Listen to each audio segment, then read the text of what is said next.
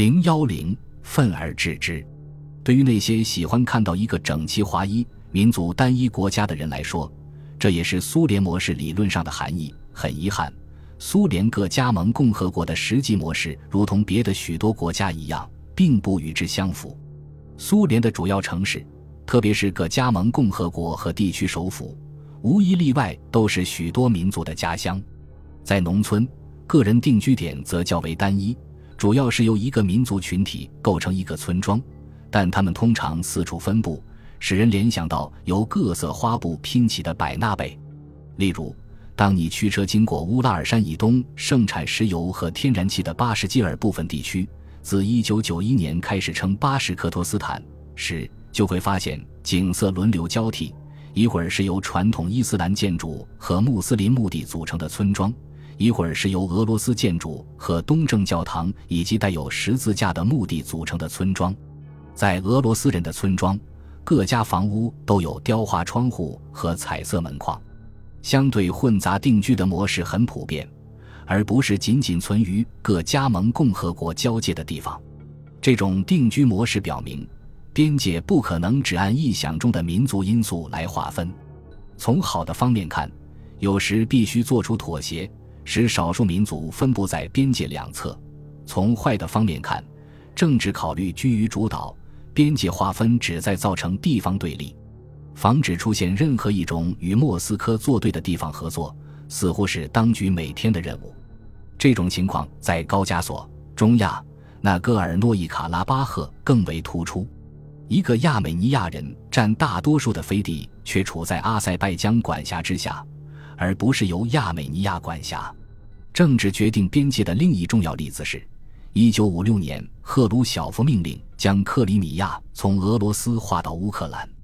该半岛在18世纪就被俄罗斯人从鞑靼人手中夺过来，其绝大多数居民也都是俄罗斯人。这样做的原因却从未得到圆满解释。中亚是这种愤而治之最典型的例证。历史上，这些地区并未被统一在诸如亚历山大大帝或帖木儿等独裁者手下，而是被划分为几个汗国，而且这些汗国也不是按民族划分的。当中亚被并入俄罗斯帝国时，它是以突厥斯坦的名义加入的。大部分当地人说土耳其母语，使用单一的查加泰文字。在南方，许多波斯人也说土耳其语。正宗的波斯人，如撒马尔罕、布哈拉城的波斯人，既说土耳其语，也说波斯语。把他们联系在一起的因素是宗教而非语言。他们都属于穆斯林逊尼派。到二十年代早期，共产党领导人在重新占领这些地区时，先是考虑建立一个统一的突厥斯坦，以后则是以民族为界，也就是基于语言和部落的不同，将它分裂成几个新国家。这样，乌兹别克、土库曼、塔吉克斯坦、哈萨克斯坦、卡拉卡尔帕克，它不是加盟共和国，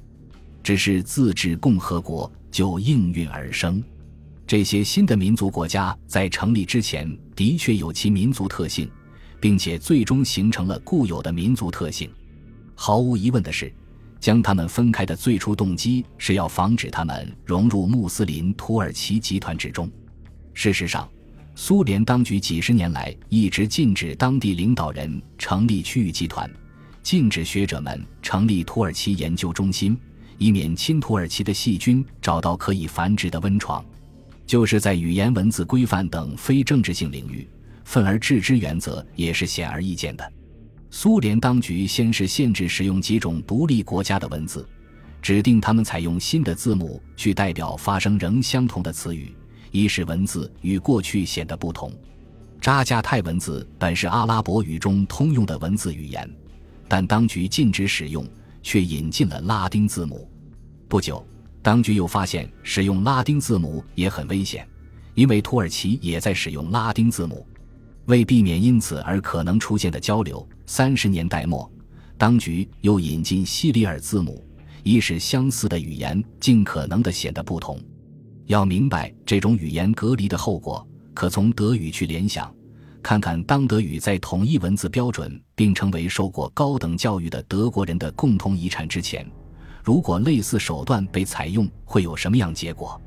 不同的德国方言在外地人看来是不太容易理解的，如巴伐利亚方言，在汉堡或德累斯顿街上就几乎难以让人明白；柏林的方言在慕尼黑亦如此。但事实上，德国人却能互相理解并感受到共同的特性，因为他们使用的是同一文字，即路德翻译圣经时所用的文字。如果十五或十六世纪的占领国希望德国不成为一个统一国家，最有效的办法就是使地区语言多样化，让每一语言有自己的发音和语法标准，禁止教授或书写一种跨方言的全国性语言。只要有足够时间，这种手段就会造成独立的巴伐利亚、萨克森、莱茵兰、普鲁士以及其他国家的语言统一，在未来将更难于实现。因为语言确定了每个人的国家感，共产党在中亚正是这样做的。他们在给统一设置障碍方面做得非常成功。第二次世界大战后，基于同样的原因，苏联在摩尔多瓦采取了同样策略，但这一次不是在摩尔多瓦人之间进行分割，而是要割断他同罗马尼亚的文化联系。从任何一种合理的定义看，摩尔多瓦人所说的语言都是罗马尼亚语。虽然有些方言差别，但这种差别类似于亚拉巴马和马赛诸塞州的英语差别。基于这种细微差别，当局宣布独立的摩尔多瓦语诞生。由于难以区分这种差别，当局就用西里尔字母取代了罗马尼亚使用的拉丁字母。表面上，这的确显得不同。如果你不懂西里尔字母，你就很难将以这种语言表达的“我爱你”同英语中的同义词联系在一起。当机会来临时，摩尔多瓦人采取的第一个步骤就是恢复使用拉丁字母，重新称呼其语言为罗马尼亚语，而不是摩尔多瓦语。